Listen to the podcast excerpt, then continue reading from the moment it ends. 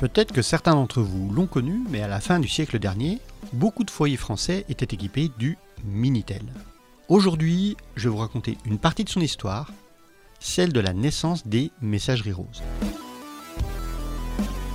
Tout commence vers la fin des années 1970. En 1977, plus précisément, le gouvernement décide de créer un gros plan technologique appelé le téléphone pour tous. À Ruy, à l'époque, le téléphone est assez peu répandu. Et l'idée derrière ce plan est de permettre à tous les foyers d'avoir un téléphone filaire à la maison. On ne parle pas encore de sans fil hein, et encore moins de mobile. C'est un projet ambitieux, un peu comme le plan fibre, qu'on vit aujourd'hui, mais le fait que France Télécom soit la société d'État qui a le monopole sur téléphone et vu les moyens engagés, ça va permettre un déploiement beaucoup plus rapide. Mais permettre à tout le monde d'accéder à une ligne téléphonique a une petite conséquence. C'est que tout le monde commence à l'utiliser et que tout le monde veut trouver le numéro de téléphone de ses potes et de sa famille.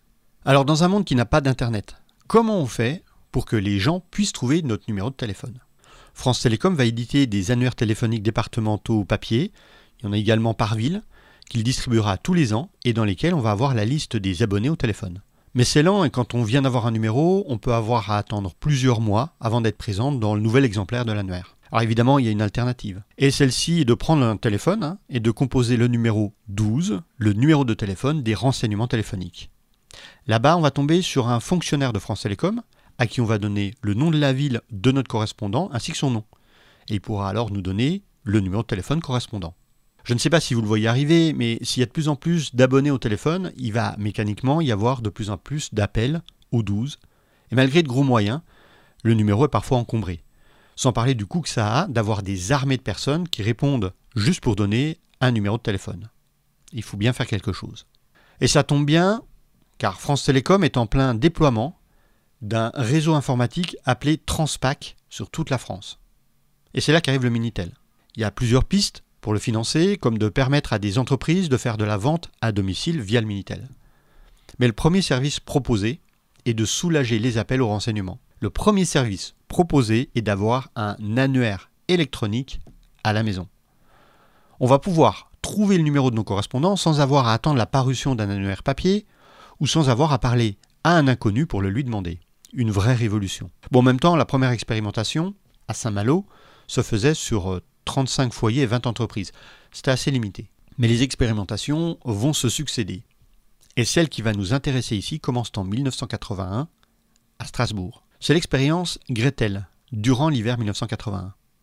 Et dans cette expérimentation, c'est le journal Les Dernières Nouvelles d'Alsace qui va piloter le projet.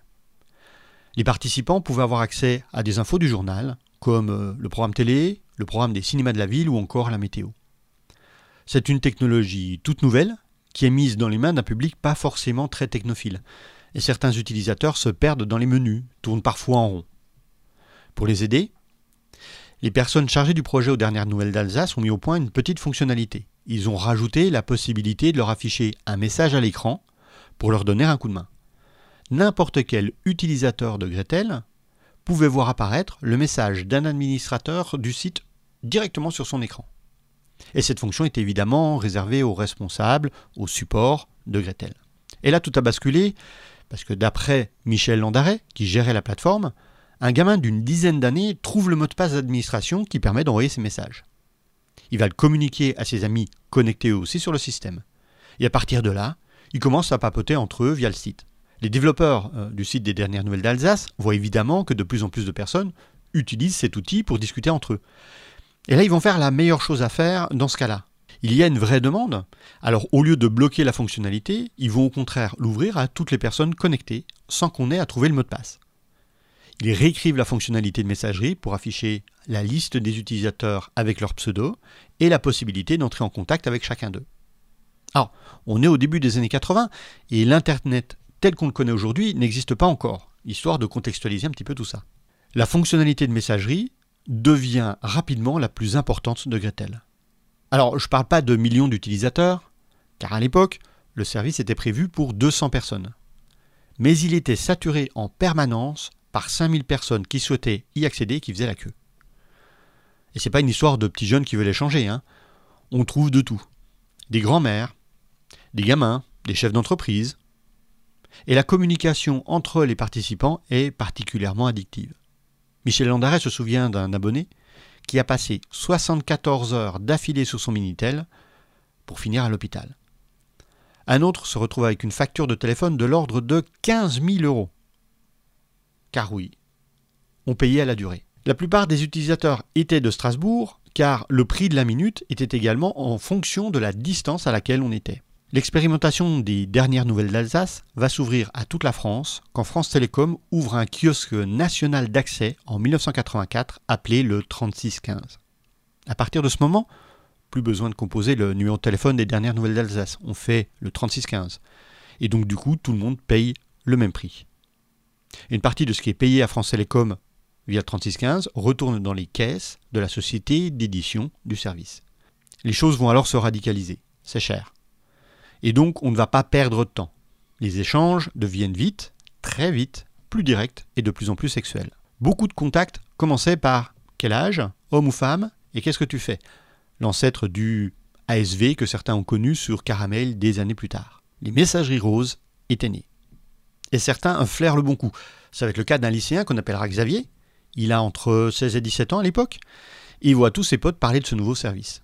Comme il est un peu technophile, il va alors créer un service de messagerie rose à son tour. Mais pour pouvoir euh, l'éditer, pour pouvoir accéder au 3615 et que les gens puissent venir s'y connecter, il faut une entreprise. Et pire que ça, il faut être une entreprise de presse. Xavier lance alors un fanzine, un journal amateur, histoire de répondre aux critères. Il va s'associer il va être particulièrement malin, puisque non seulement il va exploiter sa propre messagerie, mais il va également fournir cette messagerie à d'autres entreprises pour qu'elles aient elles aussi accès à ce service particulièrement rémunérateur. Mais ce n'est pas du goût de tout le monde. Et quelques années plus tard, autour de 1995, les responsables de ces messageries roses se voient attaqués en justice pour proxénétisme. Michel Landaret, le créateur de Gretel, est sur le banc des accusés. Il sera quitté, mais l'aventure lui laisse un goût amer. Si on en revient à Xavier, ce pied dans le monde du business fait qu'il arrêtera complètement ses études en 1987 pour se consacrer totalement à ses activités. Il va investir dans des sex shops, il s'associera avec un ancien de la Société Générale pour faire prospérer son activité. Et à 24 ans, il devient millionnaire. En 1990, il rachète les parts que son associé possède dans une entreprise de Minitel Rose qui s'appelle Fermic Multimédia. Il va renommer la société Iliad et cherche de nombreuses activités rémunératrices sur Minitel. Il créera par exemple un site d'annuaire inversé en 1996 et plus tard sur Internet, il créera un site qui s'appelle société.com. Alors, si vous ne l'avez pas reconnu, Xavier, c'est bien son prénom et son nom est Niel. C'est lui qui fondera un peu plus tard, en 1999, la société Free.